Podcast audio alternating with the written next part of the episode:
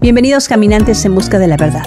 Si estás aquí estás buscando respuestas, así que toma papel y pluma porque es tu responsabilidad verificar todo lo que diga.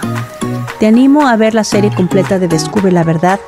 Te dejo en la descripción las ligas de algunos episodios que están conectados con este. No olvides suscribirte a nuestro canal para que recibas notificaciones y compártelo con otros. La pregunta que vamos a abordar hoy es ¿qué significa la bendición arónica? El diccionario de la Real Academia Española define bendecir como ser muy abundante o muy excelente o muy digno de admirar. Es decir, algo bueno por alguien. Y aunque esta definición se acerca, no es precisa a la luz de las escrituras. En hebreo bendecir se dice barak y significa arrodillarse o hincar la rodilla, pero todavía es difícil entender lo que implica. Así que sigamos investigando. Te recuerdo que el hebreo se lee de derecha a izquierda y que detrás de cada letra en hebreo hay un pictograma. Los pictogramas antiguos de la palabra barak representan una casa, un hombre o un primogénito y una mano. En estas imágenes podemos ver al padre de la casa poniendo sus manos sobre la cabeza del primogénito.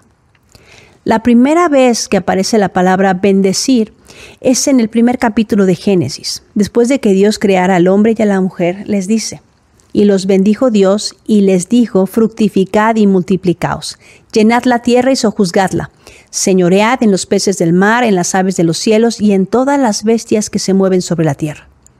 En el principio solo Dios podía bendecir.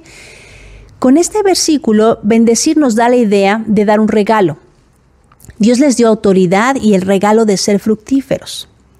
En Génesis 24:11 la palabra Barak nos da otra idea.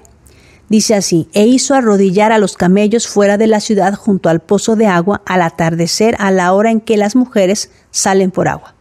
Allí se tradujo como hincar la rodilla.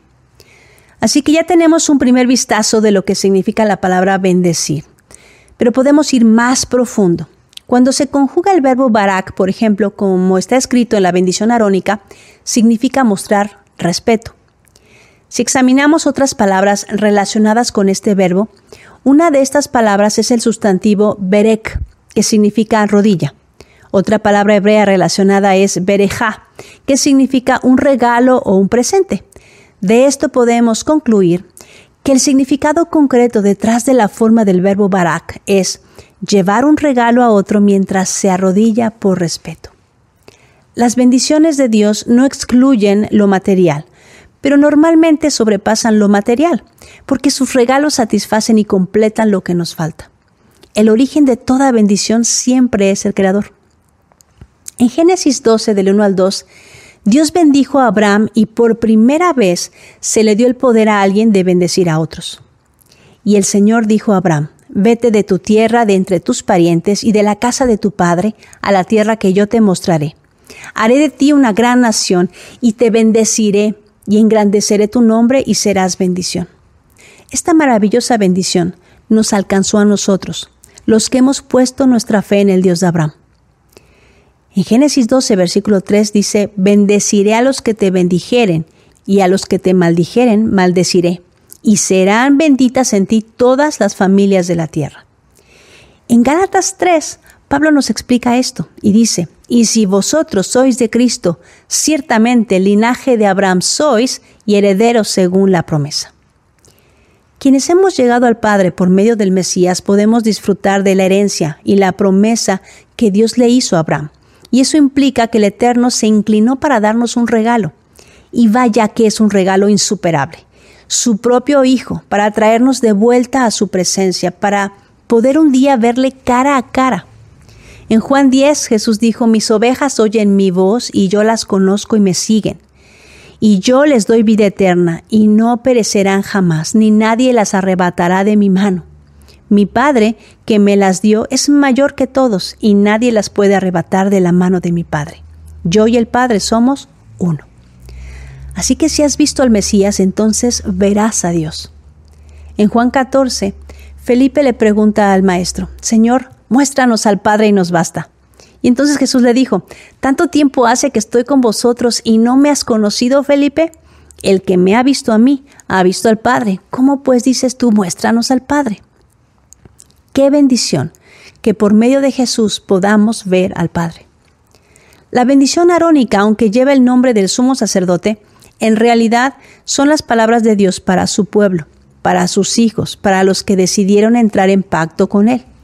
Observa estos pasajes. Éxodo 19:5 dice, Ahora pues, si dieres oído a mi voz y guardareis mi pacto, vosotros seréis mi especial tesoro sobre todos los pueblos, porque mía es toda la tierra. En Jeremías 31:31 31 el profeta dice, He aquí, vienen días, dice Jehová, en los cuales haré nuevo pacto con la casa de Israel y con la casa de Judá.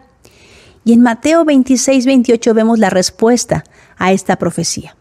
Porque esto es mi sangre del nuevo pacto que por muchos es derramada para remisión de los pecados. Si estás en pacto con Dios, entonces la bendición también es para ti. Para entender la magnitud de la bendición sacerdotal, es buena idea hacer el estudio de las palabras importantes de este pasaje. Escucha qué hermoso suena en hebreo. Por respeto a mis amigos judíos, no voy a pronunciar el nombre del Eterno en este momento. Dice así: Yevarejeja Adonai veyishmereja, Yaer Adonai panav eleija vijuneja. Yisha Adonai paniav eleija veyasem leja shalom. En español dice así, Jehová te bendiga y te guarde, Jehová haga resplandecer su rostro sobre ti y tenga de ti misericordia.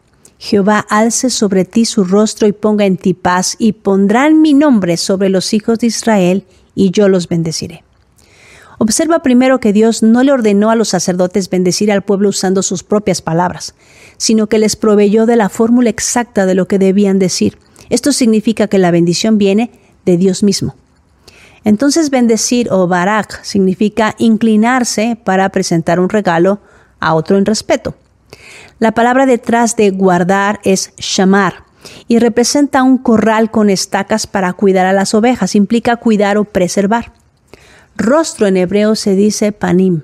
El rostro refleja todas las emociones y pensamientos, implica presencia, es el todo de una persona. Lo opuesto a este concepto es esconder el rostro. Nuestra meta es ver a Dios cara a cara, no que esconda su rostro de nosotros.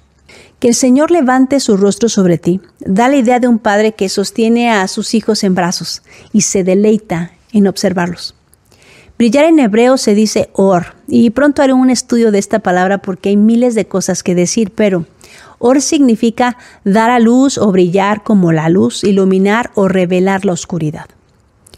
Gracia o misericordia lo traducen de las dos maneras en hebreo. Es Hanan, ya lo estudiamos en otro episodio y concretamente significa el campamento nómada, que consistía en muchas tiendas arregladas en círculo y era visto como un lugar de belleza y de calor, de amor, de amistad, de familia, comunidad y sustento. La frase ponga en ti es vayasem. Este verbo significa poner en un lugar. Otra forma de decirlo es ordenar. Paz en hebreo se dice shalom. Este pronombre proviene de la raíz shalam, que significa restaurar o restituir. Es dar lo necesario, proveer a alguien o completar su vacío. Cuando alguien verdaderamente se arrepiente, una de las cosas que aprende a hacer es a restituir, que es un principio bíblico fundamental. Si le debes a alguien, le pagas. La instrucción de ojo por ojo y diente por diente no era una ley de venganza, sino de restitución. Si te saqué el ojo, ahora soy tus ojos. Si te herí gravemente, ahora soy tus manos o tus pies. La idea era no castigar más allá de la gravedad del asunto. Tener paz no es ausencia de guerra o conflicto. Shalom es que no te falte nada. Si tienes la paz de Dios, su shalom, entonces te conviertes en un pacificador. En Hebreos 12:14 dice el autor, Seguid la paz con todos y la santidad sin la cual nadie verá al Señor. Entonces la traducción mecánica de la bendición arónica sería algo así. Yahweh se incline ante ti y te dé un regalo, te proteja con su cerca que te rodea. Yahweh ilumine la totalidad de tu ser, trayendo orden y te provea con su amor, su sustento, comunidad y amistad. Yahweh levante la totalidad de su ser y te mire y Él ponga en su lugar todo lo que necesitas para que estés lleno y completo. El resultado de recibir una bendición como esta es que estaremos protegidos. Si el rostro de Dios brilla sobre nosotros, brillaremos con su luz. Si Dios pone orden a nuestra vida, entonces no nos hará falta nada. La bendición era pronunciada solo por los sacerdotes, pero la invitación a ser sacerdotes la hizo Dios a todo su pueblo, aunque ellos lo rechazaron. En Éxodo 19:5 dice, Ahora pues, si diereis oído a mi voz y guardareis mi pacto, vosotros seréis mi especial tesoro, sobre todos los pueblos, porque mía es toda la tierra. Y vosotros me seréis un reino de sacerdotes y gente santa. Estas son las palabras que dirás a los hijos de Israel. En el nuevo pacto la invitación es la misma. Primera de Pedro 2.9 dice así, Mas vosotros sois linaje escogido, real sacerdocio, nación santa, pueblo adquirido por Dios para que anunciéis las virtudes de aquel que os llamó de las tinieblas a su luz admirable. Vosotros que en otro tiempo no erais pueblo, pero que ahora sois pueblo de Dios, que en otro tiempo no habíais alcanzado misericordia, pero ahora habéis alcanzado misericordia. Pedro está repitiendo la profecía de Oseas capítulo 1 y capítulo 2. Este regalo lo podemos aceptar o rechazar. Somos libres de hacerlo. Aceptarlo implica una gran bendición y una gran responsabilidad, porque que el Creador se incline para darnos un regalo es un gran honor, merece absoluto respeto y honra. Obviamente rechazar su invitación es maldición. La palabra maldición en hebreo es arar y significa concretamente escupir en el suelo. Usualmente cuando se maldecía a una persona, y aún en nuestros días, la maldición viene acompañada de escupir. Esto implica dejar a alguien sin poder. La serpiente o el adversario fue el primero en recibir una maldición de parte de Dios. Génesis 3:14 dice, y Jehová Dios dijo a la serpiente, por cuanto esto hiciste, maldita serás entre todas las bestias y entre todos los animales del campo. Sobre tu pecho andarás y polvo comerás todos los días de tu vida. El llamado de Dios desde el jardín del Edén una y otra vez en la escritura es escoger entre la bendición y la maldición. En Deuteronomio 30, 19 dice, al cielo y a la tierra pongo hoy como testigos contra vosotros de que he puesto ante ti la vida y la muerte, la bendición y la maldición. Escoge pues la vida para que vivas tú y tu descendencia. La bendición arónica termina con el propósito de esta, y es que el pueblo de Dios tenga sobre sí mismo el nombre del Creador. ¿Qué significa esto? Hemos sido adoptados de la misma manera como Jacob adoptó a los dos hijos de José, que eran hijos de la egipcia. En la cultura oriental, la madre es la que determina la nacionalidad de una persona. Hasta el día de hoy, una persona no puede reclamar ser judía a menos que su madre sea judía. Y esto es importante porque es de la simiente de la mujer que viene el Salvador. En Génesis 3:15 dice, y pondré enemistad entre ti y la mujer, y entre tu simiente y la simiente suya. Esta te herirá en la cabeza y tú le herirás en el calcañar. Cuando Efraín y Manasés, los hijos de José el soñador, que habían nacido en Egipto, fueron adoptados por Jacob, ellos eran extranjeros o gentiles, y uno de ellos recibió los derechos de primogenitura, la doble porción, es decir, que de la herencia a Efraín le corresponderían dos doceavos, y además, cuando Jacob los bendijo, hizo esta declaración. El ángel que me liberta de todo mal, bendiga a estos jóvenes y sea perpetuado en ellos mi nombre y el nombre de mis padres, Abraham y Isaac, y multiplíquese en gran manera en medio de la tierra. Jacob no solo los adoptó, les dio la bendición de sus padres y además les dio su nombre. Para nosotros es lo que llamamos su apellido. Cuando el reino de Israel se dividió, dos tribus se quedaron en el sur y adoptaron el nombre de la casa de Judá, quienes se quedaron con la autoridad. Por eso tenemos al día de hoy todavía judíos. Pero en la división, las diez tribus del norte, llevadas en cautiverio por su pecado, se llevaron el nombre y por ende al reino del norte se le conoce como casa de Israel. Nosotros éramos gentiles, como lo eran Efraín y Manasés, y fuimos comprados y adoptados por Dios por medio de la sangre del Mesías, Jesús, cuyo nombre en hebreo es Yeshua y significa salvación. Dice Pablo en Efesios capítulo 2, Por tanto, acordaos de que en otro tiempo vosotros, los gentiles en cuanto a la carne, erais llamados incircuncisión por la llamada circuncisión, hecha con mano en la carne. En aquel tiempo estabais sin Cristo, alejados de la ciudadanía de Israel y ajenos a los pactos de la promesa, sin esperanza y sin Dios en el mundo. Pero ahora en Cristo Jesús, vosotros que en otro tiempo estabais lejos, habéis sido hechos cercanos por la sangre de Cristo. Así que alégrate, porque Dios mismo ha puesto su nombre en ti Eres parte de su familia, de su pueblo, y esta bendición sacerdotal ahora también es para ti.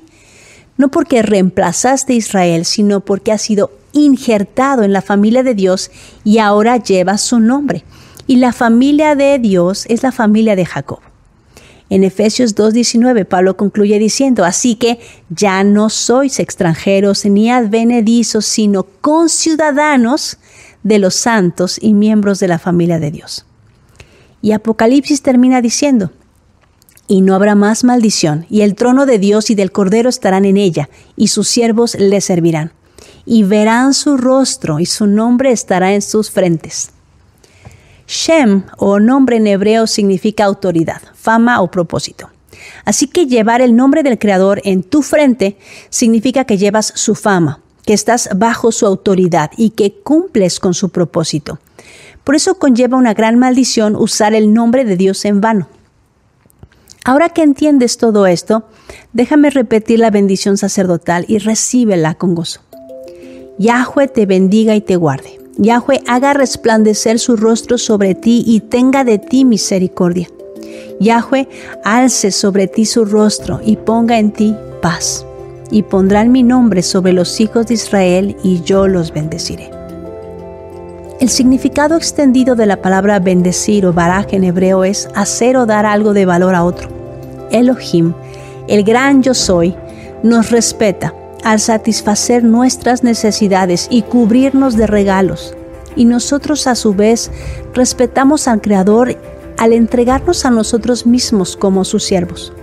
Ahora, este versículo tendrá un nuevo significado. El Salmo 100 dice, Entrad por sus puertas con acción de gracias y a sus atrios con alabanza. Dadle gracias y bendecid su nombre. Recuerda, no dejes que nadie te diga lo que dice la Biblia. Léela por ti mismo. Que Dios te bendiga.